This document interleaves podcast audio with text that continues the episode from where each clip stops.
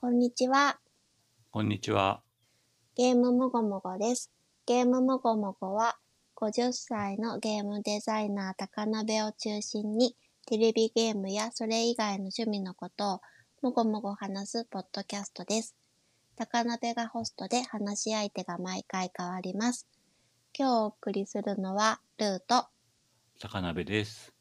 それでは今週の近況は私からお伝えします。はい。映画のゴジラマイナスワンと、うん。ボッチザーロックの結束バンドのライブの劇場版を見てきたよっていう話をしたいなと思います。はい。では、はじめはゴジラマイナスワンから。うん。これは、高鍋さんも見たんだよね。うん。うん。え なんか。さ、私がさ、見に行ってくるって言ったから、高鍋さん見に行く気なさそうな感じだったのに、見に行かせちゃったみたいになって、ごめんね。 え 何の話そんな、うん、まあまあまあ。悪い。いなと思って。うん。うん。でもまあ、じゃあ一緒に感想話せるね。はい。で、概要は、ウィキ読んでもいいいいよ。ゴジラマイナスワンは2023年11月3日公開の東宝スタジオロボット制作による日本の映画。戦後間もない日本を舞台に描かれる山崎隆脚本 VFX 監督による怪獣映画である。うん。ゴジラシリーズでは37作目であり、国産の実写作品としては通算30作目。うん。シン・ゴジラ以来7年ぶりとなり、ゴジラ生誕70周年記念作品と位置づけられているうん。ということなんですが、国産の実写作品としては通算30作目なんだね。そんなに出てんだね。実写作品。あ、そうか。アニメがあるからってことか。多分。でもアニメは映画じゃないもんね。あ、違う。えアニメの映画のやつもあるのか。シンギュラリティポイントとかってやつは連続アニメだったけど、うん。なんか、3作に分かれてるゴジラのアニメあったよね。なんか俺見てないんだけうど。ん惑星に。行ってゴジラが出てくるみたいな。へえ。わかん違なったい。っ けえあの、あの人、魔法少女まどかマギカのうん脚本書いてる人が書いたやつ。へえ。確かあったかもしれない。まあ見てないんですけど。うん。私も、全然わかんないな。うん。まあ、あの、旦那さんに聞いた話だと、ゴジラマイナスワンは、今までのゴジラシリーズの様々なオマージュが散りばめられているらしいんだけど、へえ。私はゴジラに思い入れがなくて、うん、俺もないよ。 シン・ゴジラしかまともに見たことがないし、あーそれ。さえも、うん、もう記憶に薄いくらいなので。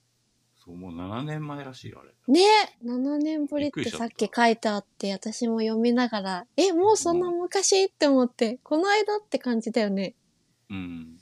ねまあだからゴジラについて全然語れないし、うん。今回見に行ったのも UNEXT のポイントが11月の末に執行しちゃうから、家から歩いて行ける映画館で上映している中だったらゴジラかなって、大画面向きでもあるし、評判もいいっていう理由ではい。見に行ったので、だから今までのゴジラに比べてどうとか、そういう話はできないっていう防衛線を張っとくね。で、感想としては、 うん。これネタバレありでうん、いいんいいよ。ゴジラの映画っていうより、うん。ゴジラは恐怖や死の象徴で、おう。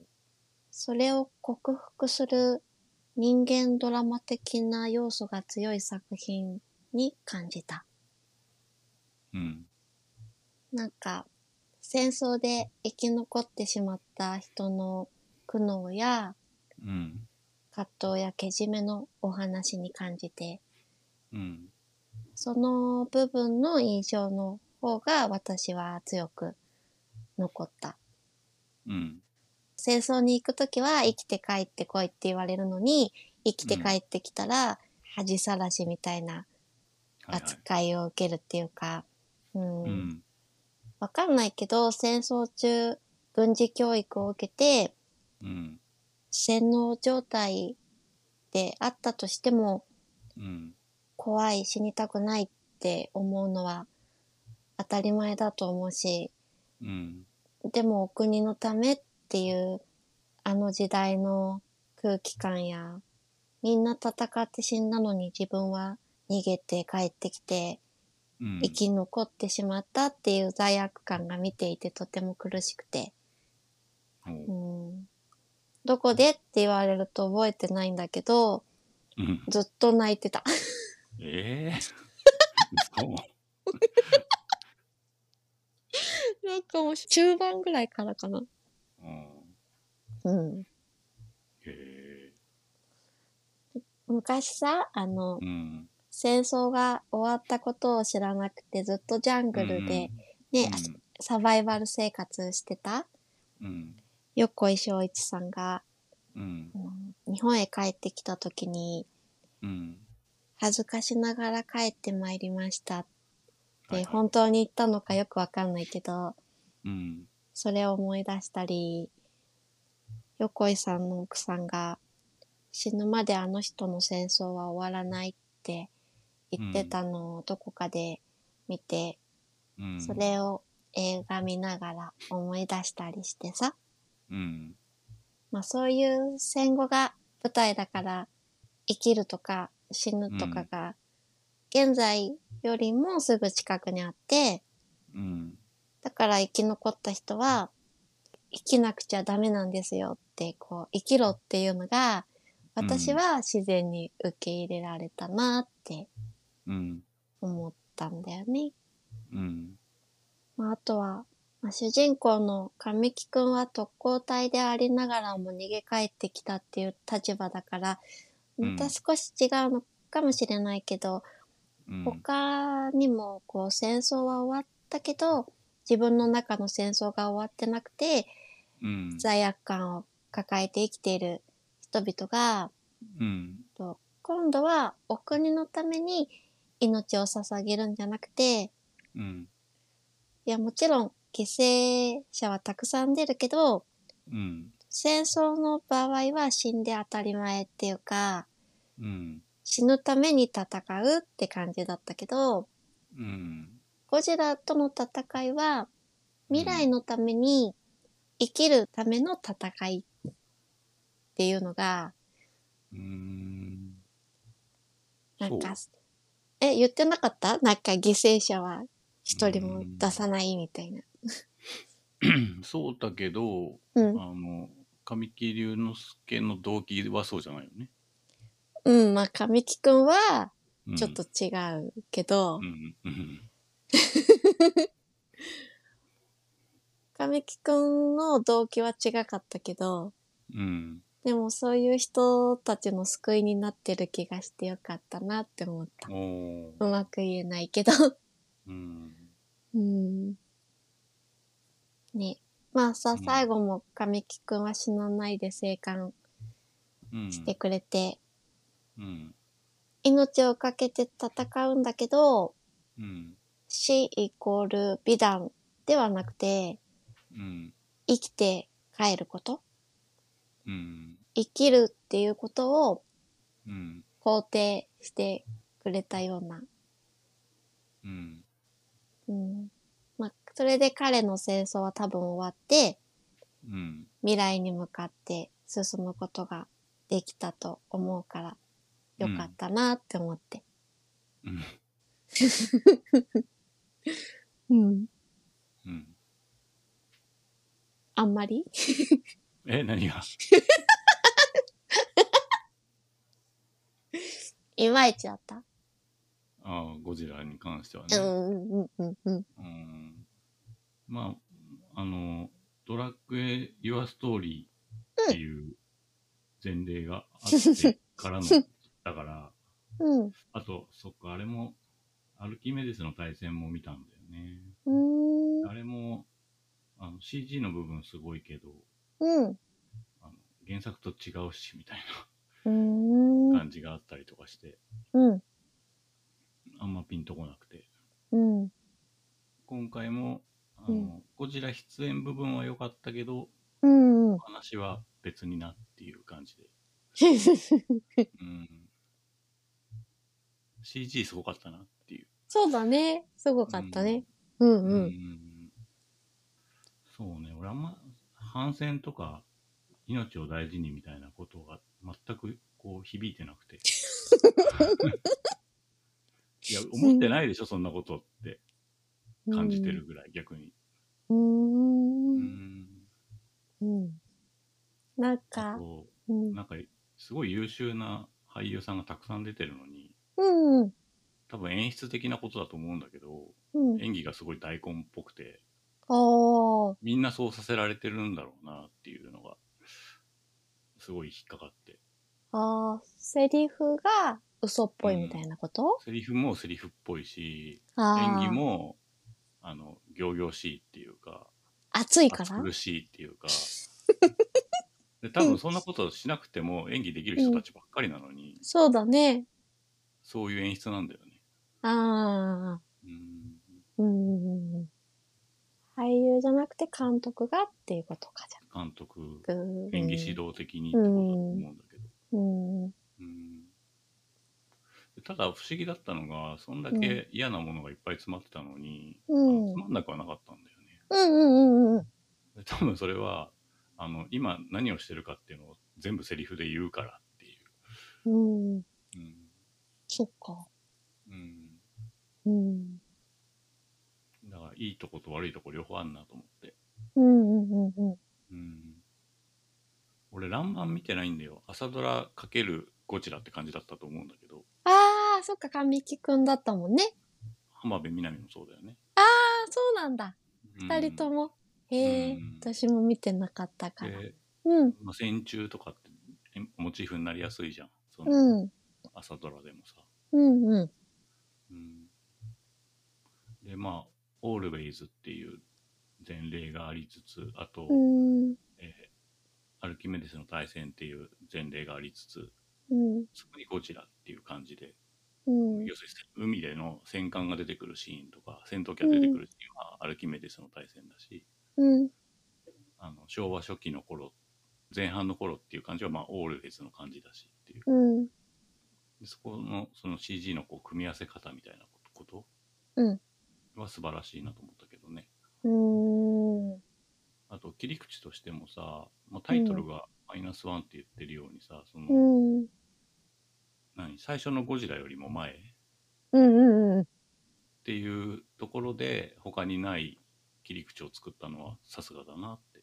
うん、うん。自分が得意なところに引っ張ってきたっていう言い方もできるけど、ああ、それそれによって他にないゴジラらしさみたいなものをうん、生み出すことができた。そのタイトルにしても他にない感じのタイトルじうん、うん。ゃん。うん、それはね、すごい良かったなと思ったね。うーんそうだね。戦後ってよかったよね。うん。うんシン・ゴジラが現代だったから。そうそう、ちょうどうん半ド反対って感じでね。うん。うん、うん、海から来て、うんすぐ一旦に行くことってできんの海から来て海から上がって上陸して、すぐ銀座に行くことってできんのわかんない。どういうル上ート陸シーンでなかったよね。前のシン・ゴジラは上陸シーンあったけど、うんうん。急に銀座だな、みたいな。そうだね。急に銀座だしさ、うん。神木くんがヒロインののりこが銀座に勤めてるから、助けに行くじゃんうんあんなにさ、大勢の人が逃げ回っててさ、うんのりこがこう、こけちゃうじゃんか。うん。そこに助けに行くじゃん。うん。あんなの無理じゃないって思った。うん無理だし。あのピンポイントで見つけられない。あのさ、まあ、ゴジラすごいでかいんだろうけど、うん。でかいから逆に遠くから見えるはずじゃん。うんうんうん。にこう今踏み潰されそうなところから逃げてる人って今まで何してたんだろうなってすげえ思うそれ漫画的な構図として考えてるからそういうことになるけど、そうだよね。うん、そんなんないでしょっていう、もっと早くに逃げてるよね。まあ、足 と足と逃げ惑う群衆を両方入れたいからそういう絵になるんだと思うけど、うんうんうんうんうんうん。現実的に考えたらあんな絵ないよなっていそうだよね。う、気づいたらいたっていううん風にはならないもんね。あんなでかくて、ドシンドシンって。うん振動だったてだ今回のゴジラはあの、うん足がすっごい太くて、うんうんうん。でそう考えると足の裏も多分、うん。学校の校庭とかそれぐらいあるのかもしれなくてああ。思ってたよりじゃあなんか、逃げてたけど、人間だけ ど、踏まれそうなぐらいのところに迫ってたっていうのはひょっああとし。たらあるのかもしれないね。そうだね。それはあるかもしれないね。ううんんうんうんうん。そうか。あとは、のりこがさ、うん神木くんをビルとビルの間に、こうはいはい突き飛ばして、助けるシーンがあるじゃん、うん私がのりこだったら、全身でうんタックル一緒に行くよなってそうするると思うんだよね。大人の男の人を、あの一瞬で手で倒せる気がしない。バンって。助走つけないと無理だね。ねえうんこうやってバーンってやってたじゃん片手だったかちょっと覚えてないけど。うんまあそんな怪力なのりこだから、助かってるだろうなとは思ってて。ああそうだっうた。ん。へえでも最後にさ、こう、のりこのさ、首にあざみたいなものがうん映るカットがあって、うん今回のゴジラのポスターに描かれてたうん、 G っていう文字に似てるような気がしたんだ けど、気のせいかな。国民的なこと。一瞬だからわかんないんだけどね。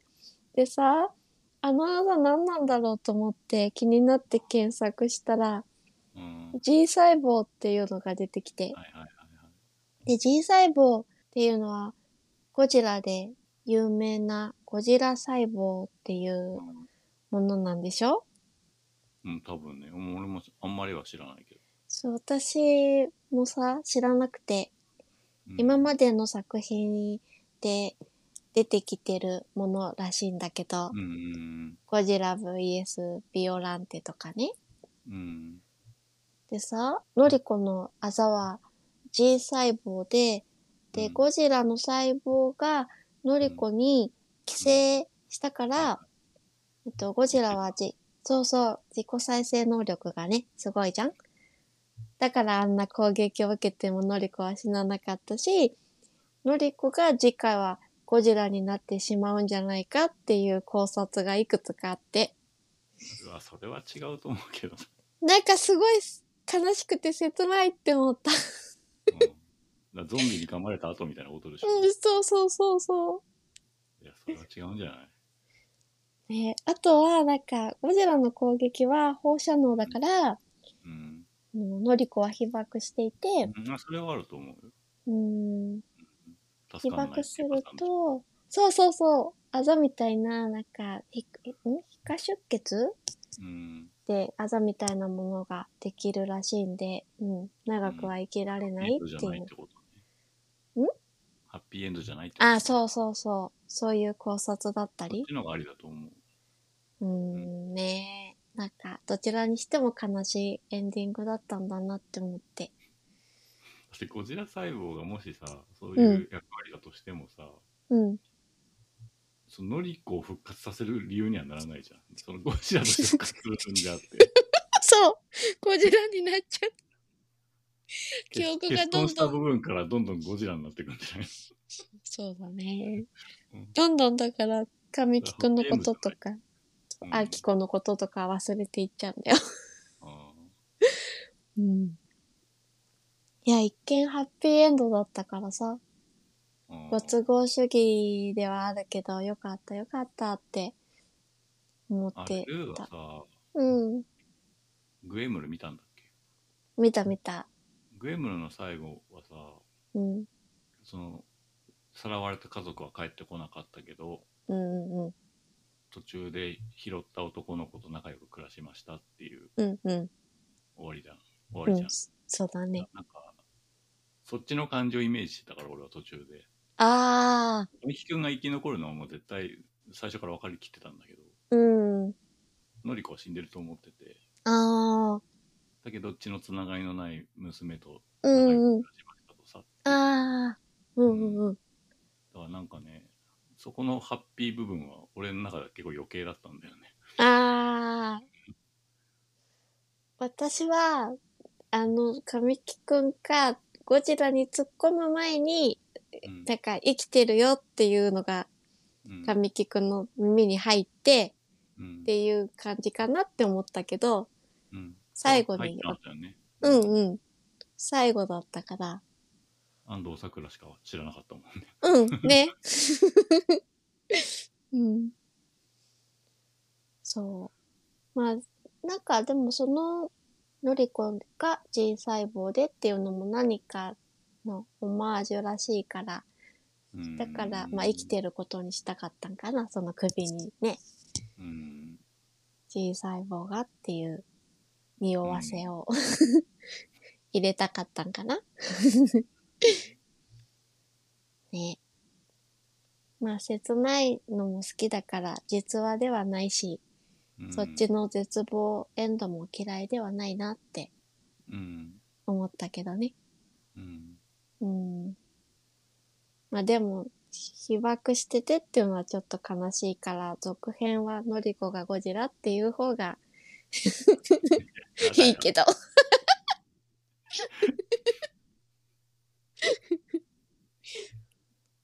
まあ、あと私は役者さんの演技みんな良かったなって思ったけどね。あそうん、なんかさ、神木くんが錯乱して、ういやー時とか いや嫌だった わーってなるじゃん。なんかかわいそうって思って。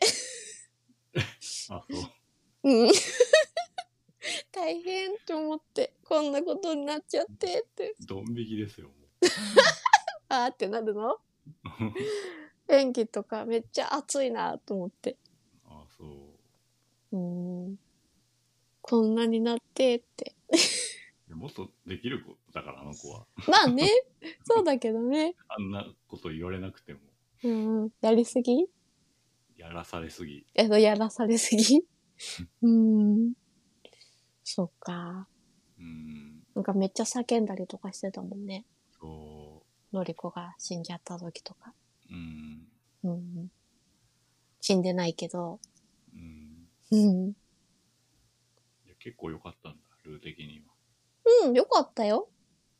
うんゴジラが100だとしたらえ、シン・ゴジラがえ100だとしたら私、シン・ゴジラより好きだったよ。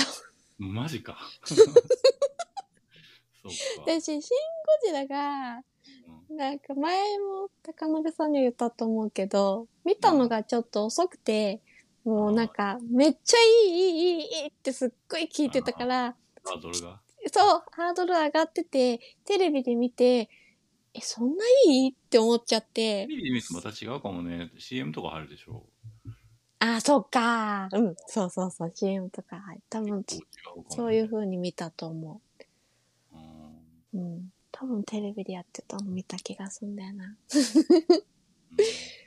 うん。なんかあんまりピンとこなかったっていうか。あうん。まあ私、あんまり、この監督さんのは、うんえっ、と、スタンドバイミー、ドラえもんと、あとゆうんドラ、ドラゴンクエスト、ユアストーリーしか見たことないかな。オールウェイズは全部見たことなくて、えやってるのをちらっと見たぐらい。ーうんだけど、うん、そのさっき言った二つはさ、かなり酷評されてたけど、別にその二つもうんそんなに嫌じゃなかったよ。へー私はね。うーん。山崎一派だね。いや、そんなことないよ。 そんななんか、叩かれるほどかなっていう。うん。あ、でも分かれそうだよね、評価がね。なんかさ、いやそうね、うん。まあでも、フィルマークスとか見てると、今回は、あ、今回のはね、おおむね、いいよね良しとしてるというか。そうだよね、3.8とか。まあでも演技については4.0とか結構みんな文句あるみたいだけど、あー、そっか。話過は剰なんかいいって言ってる人が多いね。俺は全然ピンとこないけど。あんまり感動、感動ポルノみたいな感じがして嫌だみたいな感じ泣かしに来てるみたいな。あ、全然そんなことはなくそんなことはない。うん。うん。なんか多分撮りたいシーンがういくんつ。かあって、それを無理やり話として繋いでるんだろうなっていう感じがした。うーん。うーん。それがピンだとかこらなメッいセ。ージっぽいメッセージがない。うがあるように見えて、全くないんだろうなっていう。ーん。そっか。うん。うんうんあ例えばさ、ゴジラを倒す作戦とかもさ、な んあでああ。れが立案されるのか意味がわかんないんだよね。深海からやってきたものに対してさ、うん減圧とうんあれを繰り返したら、絶対死ぬはずとか言ってさ、死ぬわけないじゃん、そんな。うん。まあね、穴だらけだって言ってたしね。うんあの作戦あなただけっ ていうかコンセプトがおかしいじゃんうん。なかったんだよ、きっと他に。うん。めっちゃ強いから。でどうにかなるっていうのも意味わかんないしね、こう、うん浮かんでくるときにさ、船で一発、うんうんうん。うんうんうん。で、途中からダンケルクみたいにさ、民間の船がいっぱい集まってきて、うんうんうんうんうんうん力を合わせればみたいな感じになったけどさ、うん。絶対無理じゃん。そうだね。うん最初にさ、ゴジラが、うん。わーってこう、なんか白ちゃんかあのう、んスペシャル攻撃みたいなのするじゃん。うんあれをさ、一発目でさ、みんなに当てられたら終わりだもんね。うん。映画の中ではさ、な、どこに向けて撃ったんだか知らないけど、うん。撃ってったじゃん、ゴジラがどっかに。うんそれ、で、次が溜まるまで時間がかかるから、うん。その間にやるぞってなるじゃん。うん。ね、でもあの一発目をさ、うん。誘導してどっかに撃たせてるならうん。わかるんだけど、うん。あれ撃たれたらもう全滅して終わるからなーって思って。 その辺の最初の一発目のを誘導する流れがあったらよかったなーって思ったんだけど。ね。たまたまみんな死なずに済んだけど、うん。そういうところは、うん、ご都合主義だなって思った。 うん。まあ、あと、ゴジラって小顔だなって思った。 下半身がでかいからじゃん。うん、なんかすごい小顔じゃない。うん顔ちっちゃって思ってでかいでかいっていうのもあるだろうけどね。うん。最初はさ、なんかもっとちっちゃかったじゃん。小ぶり。島に現れた時。はいはいはい。ガンダムぐらいだったよね。うん。あの時はさ、私毎日モンハンナウしてるからさ、ゴジラがこう、モンスターに見えて、モンハンナウの中だったら、アンジャナフに似てるなって思って、うん。あのぐらいかなって思って、どこ狙おうかなとかあれなんかさ思って。うん。逃げろってなったの。別にうん自分たちを襲いに来たわけでも何でもなくないあれ。何のために来るんそもそもゴジラって。そうそう。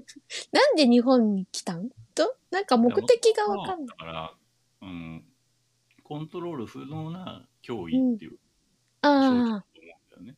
うだからんそうれん。が、まあ、時代とか、えっと映画によっては、うあんの、震災のメタファーああ、うん、うん、うん。あるいはあの戦争のメタファーだったりとか、うそうんいううん。核兵器のメタファーだったりするとう思ん、うう。ん、うん、うん。うんそう。か。うん、あんまよくわかんないよね、あれね。うん、うん、サイズ感も相まって、余計わけわかんねえなと思って。うん。そうなんだよ。うん、例えばライオンみたいなやつが来て、うん、人を食べてったら次うん。こっちに来んのかなってわかるけど、うん。感じじゃないじゃん。うん。逃げて、隠れて、ぶつからないようにすればうん、良さそうだよね。攻撃しちゃう路線とで、撃てとかって言う言うけどさ、うん。別にしなくてよくないって思う。ね、撃ったらさ、反撃されちゃう。うん。だからさ、撃たないで、こう、身を潜めてね、ゴジラが、こ、来なそうなところに隠れて、食べに来てるわけじゃないしね。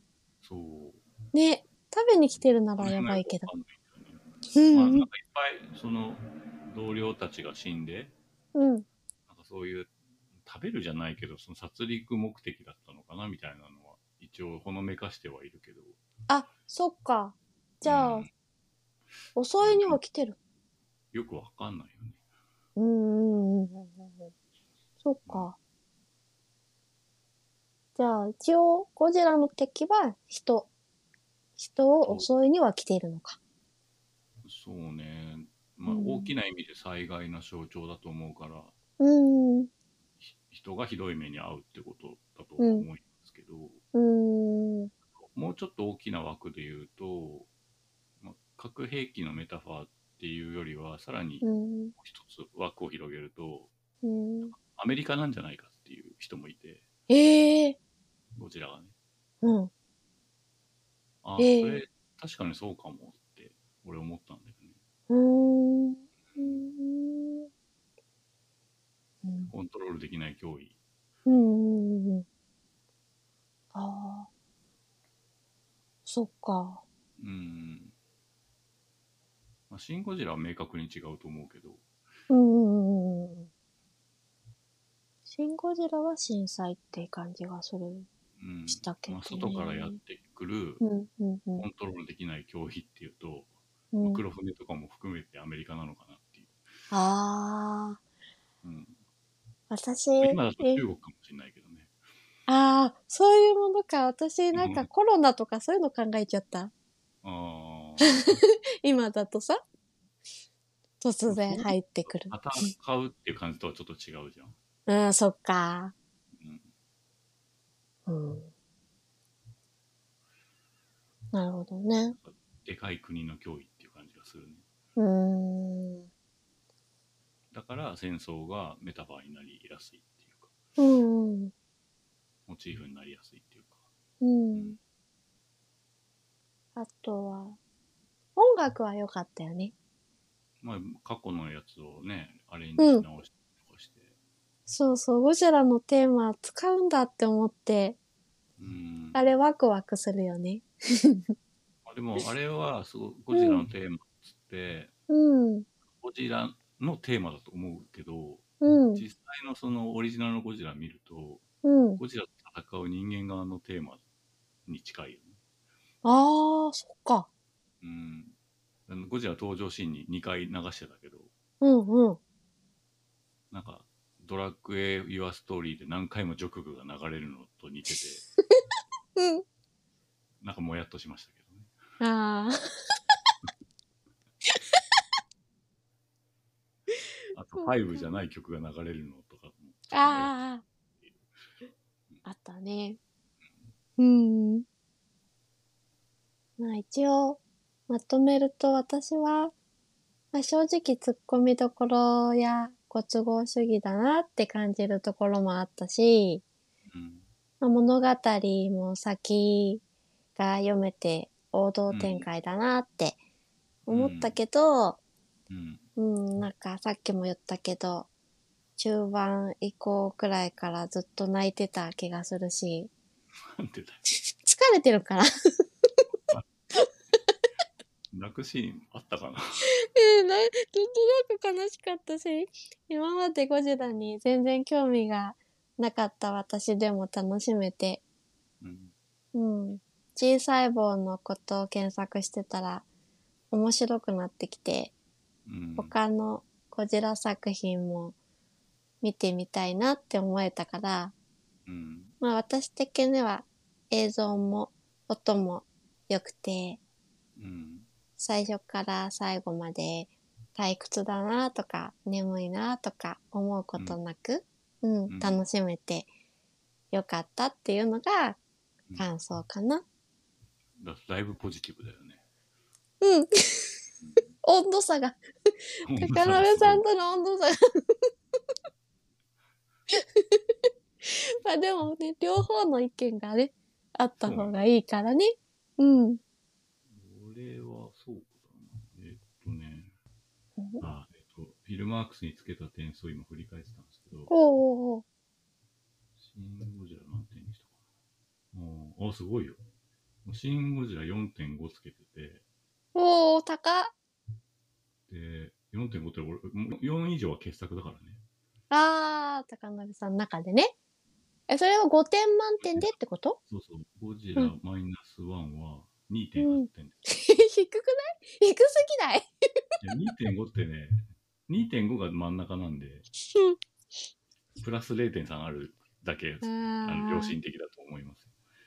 え、それはでも、普段は、普段のものは結構もっと、なんていうの上、普段見てる映画とだか、から2.5っていうのが、うん、あのなんつうの、こう、まあ、例えば映画館に行ったんだったら、うん。損はしなかったなっていうのは2.5です。あー、だか いやらプラス0.3点ついてるっていう。あー、あーあーまあ、つまんなくはなかったってことだもんねそうそうそう見てる間ね。うん、うん。あの、映像とかは良かったって言ってたしね。うん。うんうんうんうんうんううんんでも人間ドラマ的な部分があんまり好きじゃなかったんかな。いや、お話全般とあね、ら、 そなんかっか。 うん私何点ぐらいなんだろうな。いや、俺ちょっとシンゴジラに4.5つけてるのは今びっくりしましたけ どね、自分の。高いよね。高いね。うん。シンゴジラ忘れちゃった。うんうん。 4, 4, なん4超えるなんて1年に3本しかないからね。うーん。じゃあかなりの。うん。うんうんうんうん。もう一回見てみようかな、シンゴジラ。 そうね。ねえ、ちゃんと CM とかなくやつで。配信あるか配信で見ようかな。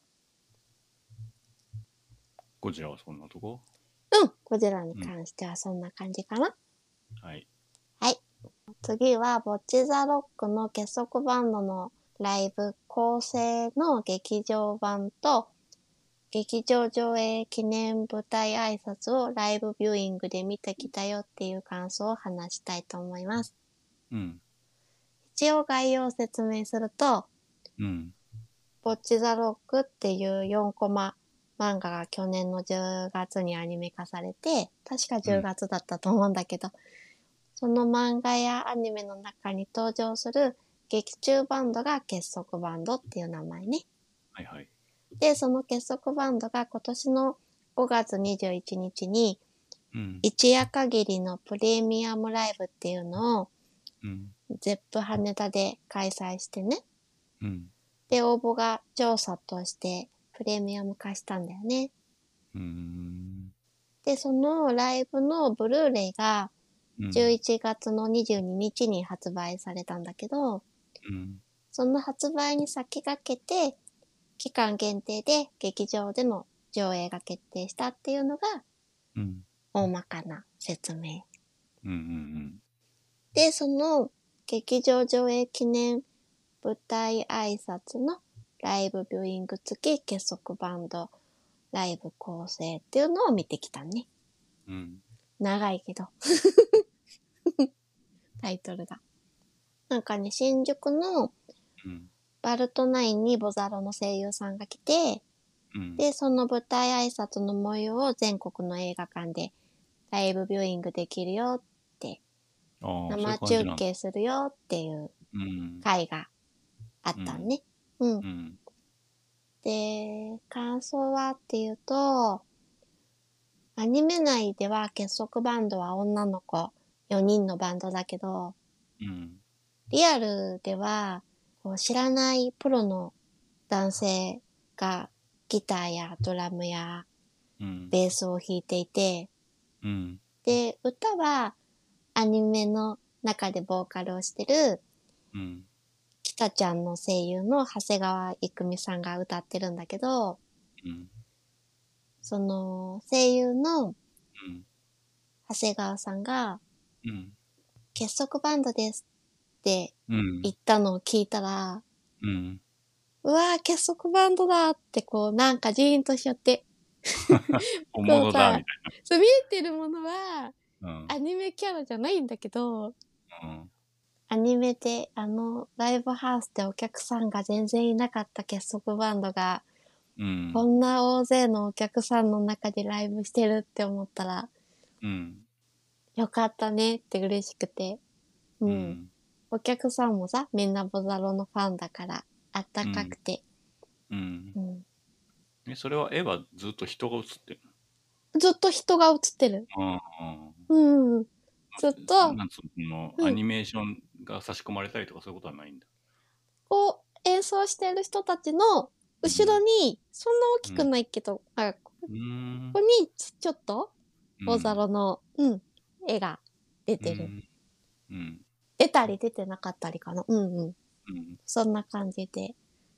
私、声優さんに疎いし、うん。声優さんのイベントやライブを見たのが初めてで。うん 俺 もないよ。だから、パフォーマンスとか、ノリとか、うん。うん。こういう感じなんだって。まあみんなね、ー違うだろうけど、他の声優さんの見たことないからわかんないけど、そうか。ああ、うんはいはいはい。そういうね、舞台とかあるもんね、ステージみたいなね。そうそう、なんかそういうのがね、へえーって思ったり。うん。あと、声優の長谷川さんがめちゃくちゃ歌が上手くて、うん、今の人みんなうまいもんね。すっごい上手くてさ、結束バンドのアルバム何十回聴いたかわからないくらい、特うにん。これを見に行く前は車の中で毎日ヘビロテしてたんだけど、うん。もう口パクかってくらい、その CD の音源とライブでの歌唱力が同じで、うん。しかも長谷川さんがライブ的なものをするのは2回目らしくて、へえ。いやーなんかもともとうまいんだろうけど、うん。すごく練習したんじゃないかなとか、うん。他の声優さんたちもね、あの、それぞれ持ち歌を一曲ずつ持ってるから、うん。ゲストみたいな感じで一人一人出てきてうん。歌うんだけど、うん。もうほんとみんなうまいんだよね。うん。声優さんってさ、声のうん。プロだから、そうね。まあ歌手もそうだけどさ、うん。なんか音域の高いところも低いところも安定していて、はいはいはい。もう聞いてて不安にならないのがうんうんさすがってすごいなってうん思った、ね。しかも地声じゃないわけでしょそうそうそう。す逆ごいのよ声ねなわけでしょそう、それがすごいなと思って、うん自分の声で歌っていいなら、うんねえ、ままあ多少だねさ、ねえ、でもその役の声で歌うってすごいよね。うんうん。で、アンコールでぼっちちゃんの役うのんうん声優さん、青山吉野さんがギターを持って現れて、うんぼっちちゃんの持ち歌は、アジカンの転があーる岩、ねうん、君に朝が降るなんだけど、うん実際にギターを弾きながら歌ったのよね。うんうんで、アニメの中でのぼっちちゃんはギターすごいんだけど、うん青山さんもぼっちちゃんに近づくために、うんあの YouTube でボサロ連動企画でギターヒーローへの道っていうのをやっていて、うんまあ、そこでは声優の青山さんが他の曲を練習してたんだよね。うんでも、あの実はこのライブのために転がる岩も内緒で練習してたらしくて、うんライブのサプライズで披露してくれて、うんその演出がわーってなんか感動しちゃって、うんうん。あと、まあ、さっきも言ってたけど、ぼっちちゃんの歌い方が、うん、すごくいいんだよね。うんもう声優さんの青山さんが、青山さんとして歌ってるんじゃなくて、ちゃんとぼっちちゃんとしてはいはい。歌ってる声なのが、うん、うんそれが私すごい好きで、うん。本当だったらもっとこう、伸びのあるうん。声で、青山さんは歌えるんだろうなって思うんだけど、うんぼっちちゃんはこういう感じで歌うだろうなっていうのが、う。うんん。すごいいいんだよね。うん。あとは、スピッツのね、うん。ライブじゃなくて、優しいスピッツっていうワウワウで昔放送した作品の劇場版がね、あの、うん。映画館で公開されて、ドキュメンタリーってことうーん、なんかね、北海道の帯広の、うん。経ってから100年ぐらい歴史のある保育園かな、そこ保育園でスピッツが演奏をするっていううんや。つなんだけど、うん。あれなんでやったんだっけど、本当はコンサートがあるはずだったんだけど、コロナでなくなっちゃって、とかそういうのだったかな。うん。まあ、それをね、夏に映画館に見に行ったんだけど、うん。うん。その時は音や映像がすごくて、うん。いいってこと映画館でね、見てるのに、うん。自分たちのためだけに目の前で演奏してくれてるような気持ちになれ て、その時、平日の午前中でお客さん10人くらいしかうん。いなかったんだけどさ、ああ、そういうことか。うん。なんか圧倒されて、だから今回も映画館だけどライブに行ってるかのような気持ちになれるかなって期待して行ったら、うんそそんなことはなく て、今回は。えー、何が違うんだねえ、そうなんだよ。そう、撮り方なのかな今回はライブの映像を流してるからなのか、うん。音響なのか、同じ映画館ではなかったから、ううんん。音がもう少し大きかったらよかったのかなとか、違いはわかんないんだけどね。うんもうそういう意味ではスピッツの方がうん。良かったなとは思ったんだけど、まあ、とはいえ子供と一緒に今回は体験できて、うん。まあ子供がボザロを好きじゃなかったら私は多分この作品を見なかっただろうし、うん。ね。家。にいる時とかさ、なんとなく子供が口ずさんだ曲を一緒に歌えるのってうん。いいじゃん私が口ずさんだ曲もそうだけど、なんかそういうことに幸せを感じて、うん。うん。だから子供が興味あるものはうん。摂取したくて、うん。それによってね、自分の世界が広がるのも楽しくて、うん。これからもいろんなことに興味を持ちたいなって思ったね。うん。 前も聞いた気するけど。うん、同じようなこと言った気がする。うんあ楽器楽器始めない。うん。あー、よくね、ギターやりたいなってもう、や言、ったらいいう言って、なんかぼっちちゃんと同じギターなんか高そうだけどね。欲しいなって言 って、二人で調べたりとか、うんうんうん。欲しいな、やりたいなとか、うん。ドラムもいいなとか、でもドラムってちょっと家だと、練習するのがね。そうなんで、うちの会社にあるんだけど、でも会社遠いからうん、ねえ。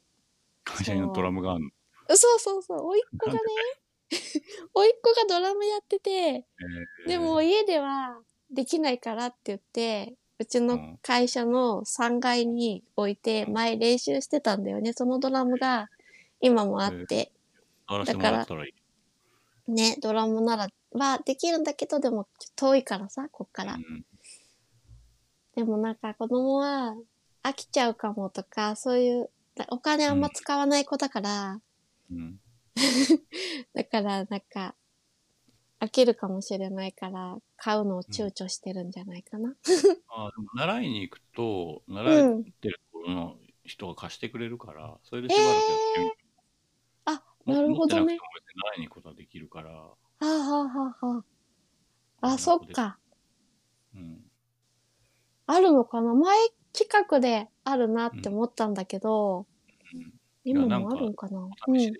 何回か通ってみたらいいじゃん。ああ、そっかそっか。うんそれでね、やれるかどうかって。うん。まあ見てるとやりたくなるよね。うんうんうんうん。子供は割といろんなことに何でも器用にこなせるから、私と違って。 私は全然ダメだから。うん子供はね、うん。だから、やれば結構、うん私よりは、うん、器用そうでできるんじゃないかなって思うんだけどね。うんうん。いいよね、できるうと。んうん。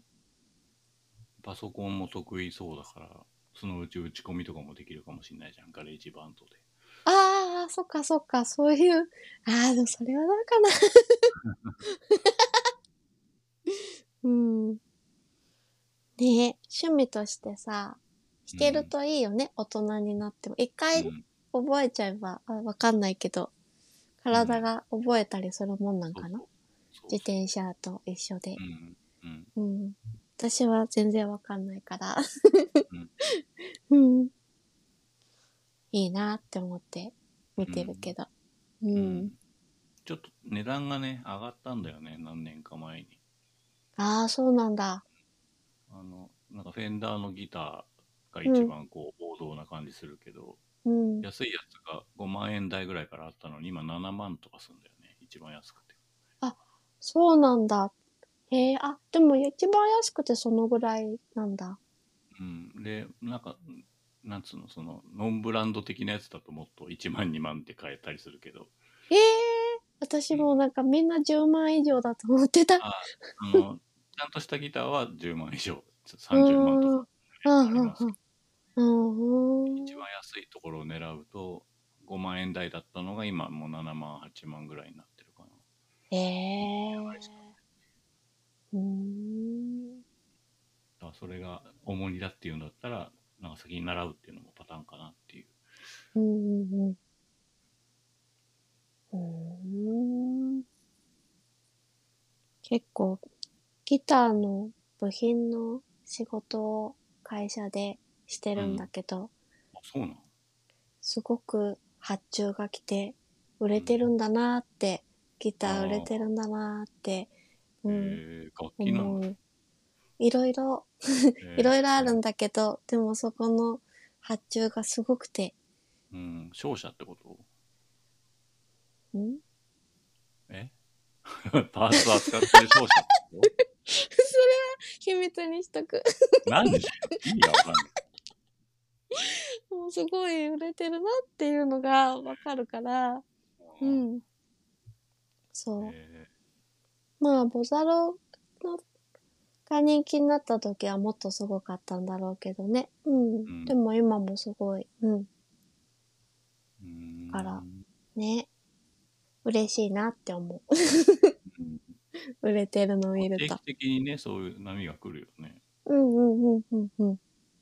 アニメとかでね。あ、そうだよね。うん。ボザロ人気で始めようって思う人も多かったろうしね。う。うんん。今度ね、総集編だけど映画もやるって言ってたあ、しそ。うなんだ。そうそう、前編後あ編もで。うアニメ見てないからな。 2期もやるみたいだし。ううんん。このライブのブルーレイもこの間出たからうん。買おうかなって思ってて。う。うんん。まあそんな感じかな。うん。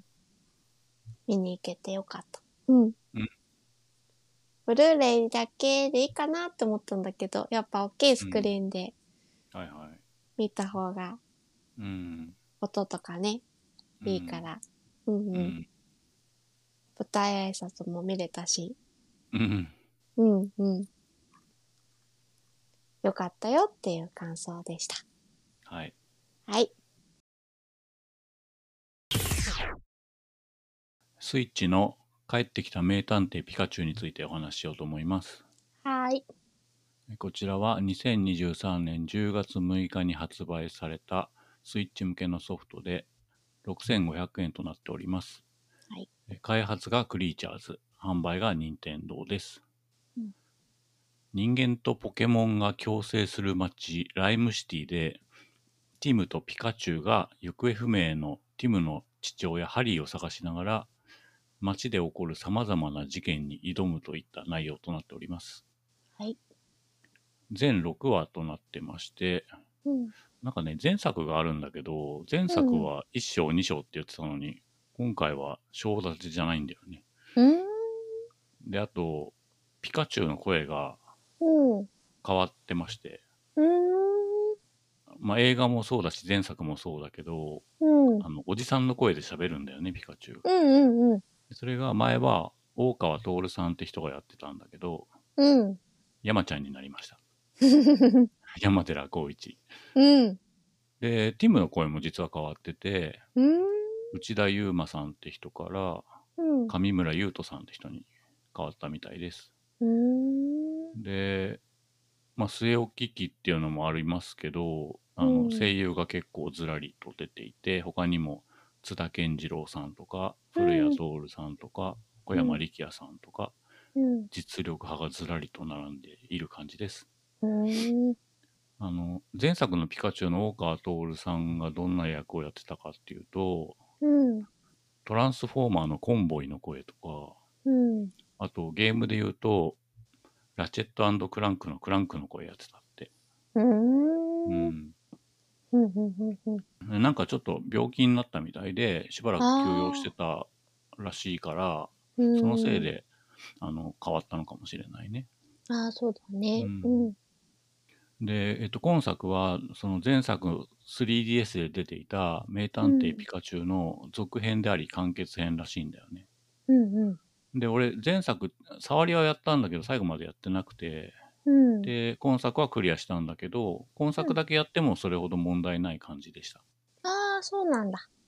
で、もともとその続編であり完結編として作られる予定だったんだけど、本来作ろうとしてた、その今作のゲームのストーリーは、うん。あの、映画の名探偵ピカチュウにそのまま映っちゃったらしいんだよね。うん。うん。うん。なので、まあ、ちょっと内容を変えつつも似てるところもあるっていう感じです。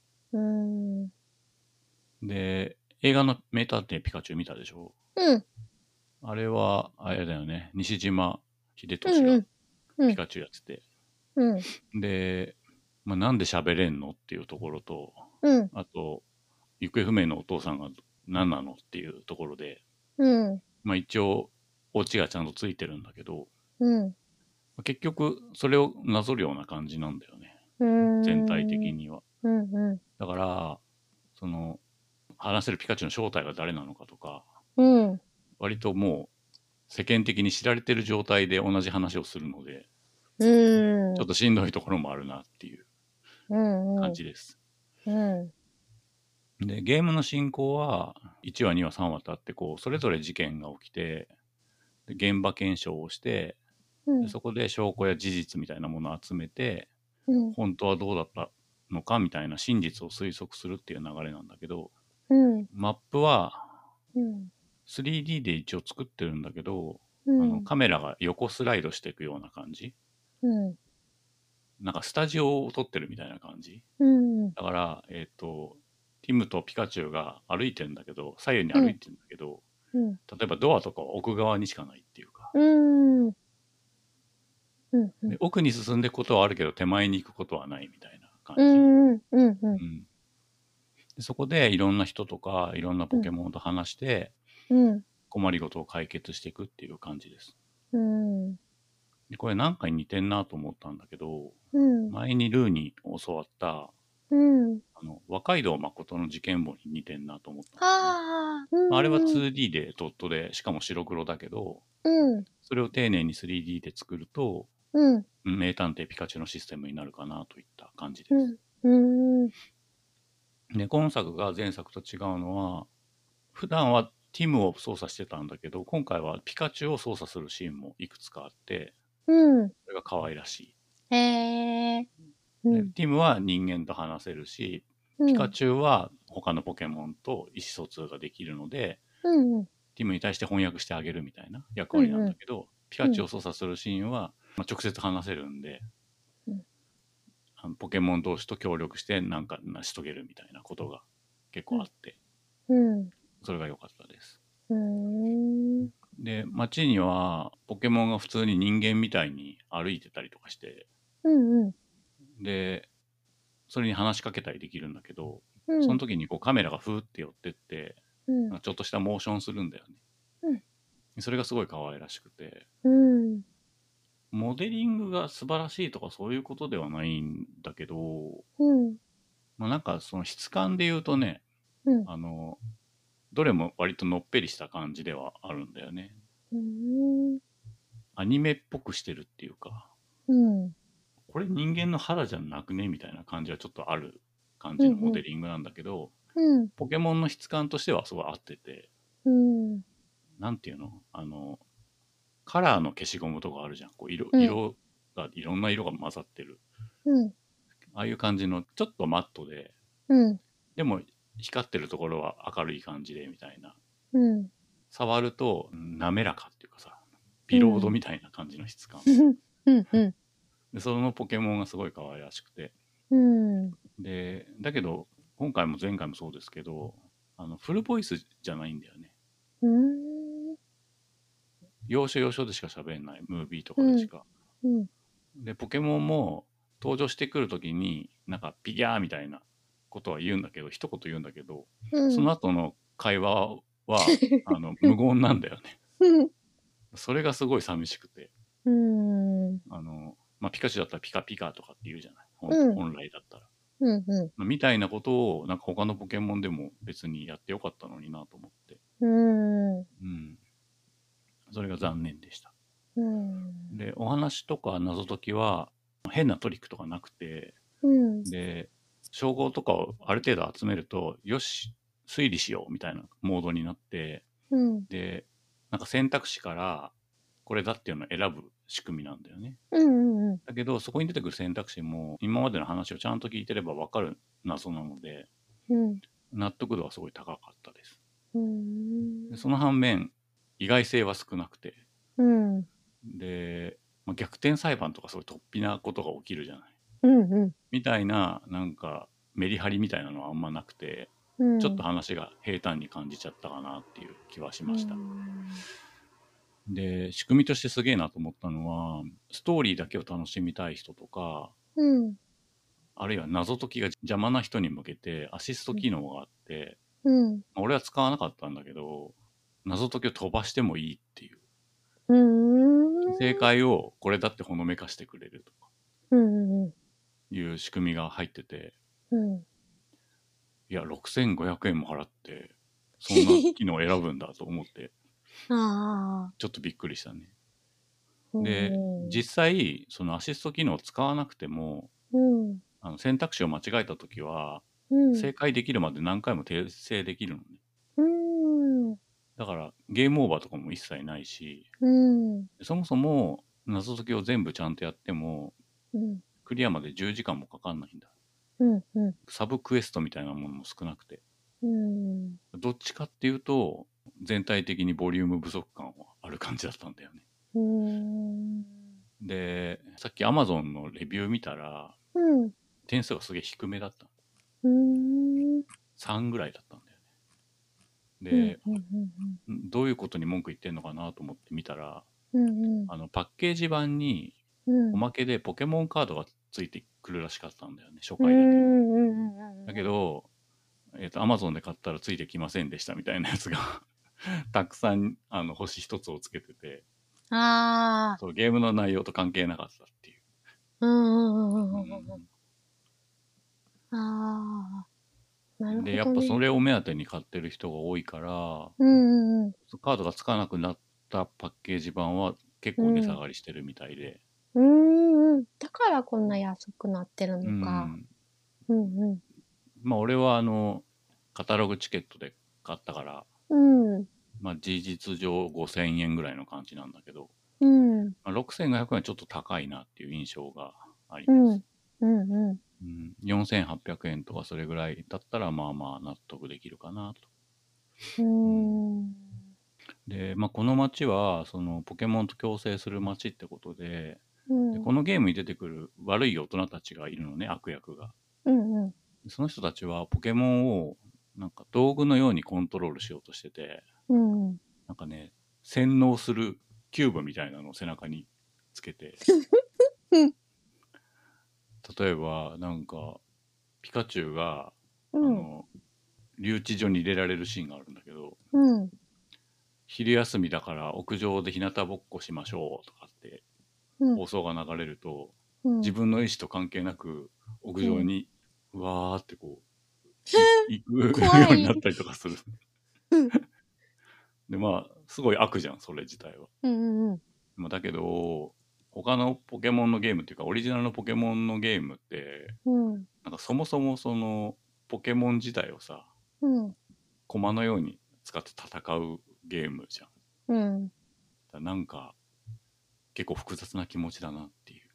あーうんこのゲーム自体は、 そのいろんなポケモンの力を借りて、うん真実を解き明かしていって、うんみたいな話なんだけど、いい話なんだけど、うんなんか元々のその、羊というか、うんうんうんポケモン自体が、うんその、機能から出てくるものっていうか、うんカードゲームのカードみたいなもんじゃないですか、う割と。んうんそうだねうんだからね、もやっとしたよね、ちょっとね。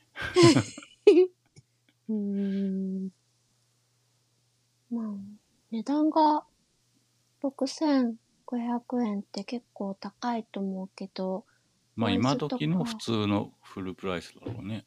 うーん、その、ボリュームも少なくて、うんボイスもフルボイスじゃなくて、でもうん値段はまあまあ高いっていうのは、なんでなんかね、ポケカがついてるからなんかね、 それといや、わも、かんない。作るのが大変っていうのはあるありそうだったけどね。あー、うん。まああれだもんね。前作が出てからかなりの時間が経ってるから、うん。いろいろ難産なゲームだったのかな。まあ続一編を応その 3D で作って、うん一つ一つにモーション作って、うん演出作ってってやってると、うんあの、作りはそんな新しい方ではない、要するにプレステ3とかぐらいの感じだけど、うんまあまあまあ、あの、コストがかかるというか、ううんんボリュームが少ないのも多分そこだろうなって思うう。うんん。うちも前作はやって、うん。で、前作って to be continued みたいな感じで、うん、終わっちゃったから、続編をずっと楽しみにしてたら映画うがん。あって、うん。で、今回のやつって映画とまたエンディング変えてくるのかなとかうん思っ。たけど、うん。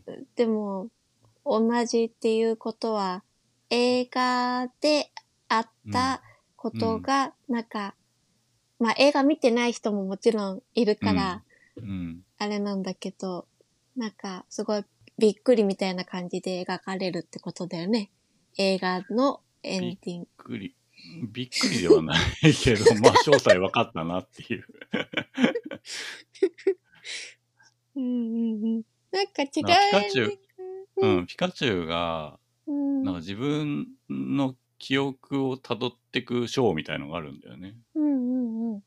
だけど、なんか、他の人の記憶と混在してないみたいな感じになってあ、でそれうんうをん主人公が証明していくんだけど、うん。そこにピカチュウいるのおかしく ないとか、それは、それはあの人がやったことじゃないとかって、うんうんうん。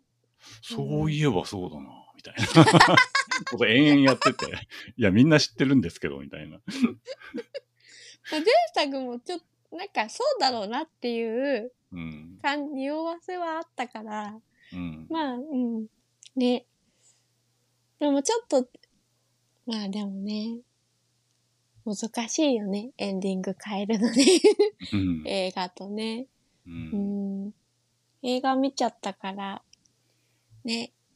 うちも続編楽しみにしてたけど、その子供が小学生だったから、前作の時は楽しく遊んでて、でももう最近はスイッチも遊ばない から、うんねあそうなんだ。そうだね。 PC ばだっかかり。ら、うん。うん。だからね。私が遊んでると、スイッチやらしてって言ってやるけど、自ら、うん、うん、やったりは全然しないね。へえだ。から、うん、今回のも買ってなくて。うん。そうだ、うん結構誰向けっていうのは難しいなと思ってて。うん。でもあれかね。あえて子供向けって感じでもなさそうだし、あ、かといそっうてな大んだ人。向けかっていうと、それもなんか違うなっていう感じ で、対象がよくわからないっていう。めっちゃ子供向けなんかなって思った。その簡単な謎解きも飛ばせるって言ったから、うんう。ん、うんうんすごい小さい子向けだったりするんかなとか思った。うん。うん。うん。あ、でね、うん。えっ、と、俺がやったのは、最初うにん言語選択で日本語って書いてあったから、うまあん。日本語かと思って選んで、うん。で、割と子供向けなのかなと思った割に、振り仮名とかが全然なくて、うん。要するに普通のそのゲームの字幕の感じだったんだよね。うん。うんで後々調べてみたら、うん。日本語って漢字で書いてある下に、うん。うん。ひらがなで日本語っていう選択肢があったみたいで、そああっ、ちは子供向けだったみたいだったうよね。んうんうん。わかりにくいいと思って。そっか、だから振ってなかったんだ。でも振ってあってもいい気、そうなってても、振ってあってもいい気もするけどね、勉強になるっていうか、 そうでそもうそう。お金かかるか。うん。ううーん。ん。へえこれがあるよ。お、それなんだっけアミーボうん。大きくこなれいいいね。大きい。なんでこれこんなに大きいんだろう。ポもでかいし。うん。なんだっけ、あの、スプラトゥーン3の、うん。あの、すり身連合の3体のアミーボが出てて、万太郎がめっちゃでかあ、いなんか大っきい。ていう。3、4倍あ横にあるっていう。す、透けてなかったしかもね。あ、わかんない。そう持なっんだてないけど、なんか透けてそうだった。これいいね、形が。う大ん、きさいいも。でしょ大きいでしょううん。ん。なんだっそけれ何ができんのこれね、な、なんだったかなピカチュウのサイン。サインうがん、サイン、サインだったかなな、何かが見れるみたいな。 ゲームの中で、うん。そういうのがあって、そうじゃなかったかな。え、それ確か今作に出たんじゃなくて前作で出た出たそうそう、これ前作のの方。ああ、そうなんだ。うんそうそうそう。昔のやつ。うん。うんうんうん。昔のなんだよ。これ、うちにあるアミーボで一番大きいかも。うんうんうん。うんうん。ちびロボより全然でかそう。 ガーディアンも大きいけど、こっちのが、ガーディアン持って んだ。やば。ガーディアンいいよね。うん。ガーディアンのアミーボ好きだよ。かっこいいよ。アミーボ全然買ってないな。最後に買ったの、なんうだん。ろう。あ、そうだ。セールで、うん。セールっていうか、ワゴンセールになってたうん。動物の森のあの、うん。あの人、女の人、何の人しずえ匠じゃなくてなんだっけ。しずえしずえじゃない、しずえじゃない。たこみルーのアイコンにしてるやつだよ。えたこみじゃないあ、たこみ匠でいいんだっけ。アイそうコそう、ンたこ匠みね。を、なんか500円ぐらいで買って、えやったぜー、安いいいなっえーてい。いいうじ風ゃんも切ってないけど。私もあるよ。あるけど、500円ならもっと欲しい。 好きだから。いいよね。うん、かわいい。いいなぁ、500円は安いね。うん。うーん。私最後に買ったのなんだろう。最近買ってないな。忘れちゃった。うん今、何これ、これからで、現在形で出てるアミーボって何に使うのスマブラにも別に生かされないでしょえまそれぞれスプラは更新されてるからわかるけど、うんうん。それぞれのゲームで何かしらあるじゃんあれかな、あの、ティアーズ・オブ・ザ・キングダムとかは、アイテムが入ってくるとか、そういうやつか。そうだね。肉とかねう。んうんうんうん。まあ、前作は2、3回やったけどね、肉降ってきたとか、つって。うん、め 私はもうめっちゃあれで降らして、動物を殺さないってことをしてるから、 すごいあれどをっか、で死んでるんだよ、あれは。めっちゃあれ使うけど、うん。あれあれだっけ前作は、ウルフリンクが、うん。こう、ちゃんと出てきて、だあったあけなんかあっどた、ね。なんでかあっ夜たね勤の時、肉がすごい降ってきてショックだった気がす る。めっちゃ、狼の肉じゃないといいけどね。めっちゃ、結構立派な肉がボンボンボンって降ってきて、あ楽しかった。う、ーうんん。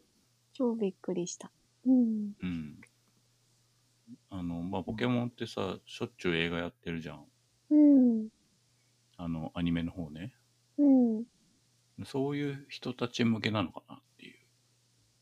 アニあメあ。の映画見に行く人たち向け、ポケうんモンと一緒に暮らす世界うをんうん。うんうん。体感したいみたいああ、な。そうだね。うん。うん。まあ、前作が出た頃ってさ、うん。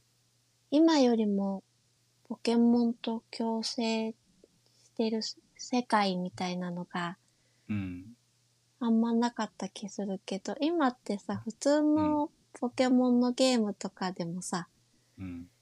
前よりは共生ししてるから、うん。そんなに、ああ、新鮮味がない。あ、なくなってる気もするよね。あー。そうね。うーん。あとやっぱ、携帯機だからちょうどいいサイズというかネタっていうのもあったと思うんだけど、うんうんそうん。れが、あの、据え置き機で、ある程度しっかりやんなきゃいけないってことで、うんまあ、負荷がかかってたんだろうなっていう感じはしたな。うんボリュームも含めてね。うんうんうんううんんゲームのピカチュウは、うん映画みたいにシワシワになったりはし ない。シワシワになんなかった。あ、そっか。でもピカッと解決みたいなことは言ってたねうんうんうんうん山ちゃんがね。うん。 そうか。前はもっと渋い声だったもんね。ああ、大川さんだけ、うん。うん、うんあれはあれで味があってよかったんだけどな。うんうんうん。うーん。あのシワシワのピカチュウのアミーボとか出たら売れそうなのに ね。売れるかなわか んない。売れるよ、あれ。かわいいじゃん。あの、マリオが映画になったからさ、映画のマリオのフィギュアとかがいっぱい出てんだけどさ、うん。絶妙に顔が違っててさ、うん。まあその映画の顔なんだよね。ああ。それ。が、その、なんか目の間の距離とか、うん。目の縦の長さとかが、どれもなんかまちまちで、うん。なんかちょっと家に置きたくないなっていうやつばっかりで、いつもあの、ビレバンとか行って眺めては、うん。やっぱいらないわって思うっていう。パチモンみたいだね。純正映な画じゃな。いやつの、うなんんかでっかいソフビのやつとかは、うん。あ、これすごいマリオだわっていううん。感じなんだけど、うん。絶妙に気持ち悪いんだよね。あ の、スマブラのさ、うん。マリオってさ、ちょっとこうう質感強めになってたりするじゃん。あれフィギュアっていう設定だからなんだけど、うん、ああ、そっか。だからなのか。うそうんうん。あうんうのん、例えばデニム地がすごいちゃんと書き込まれてるとかさ、うんうんなんかそういうのに近い感じの、うん。うん。 マリオのフィギュアのフィギュアみたいな。 ああ、わかる確かに今、検索したら、あうんあ、なるほどね。うん。 うん。ちょっと気持ち悪いな。う。うんん。うん目の。中とかすごいこうん。う、なんていうの、瞳孔が書き込んでるっていうか。うん。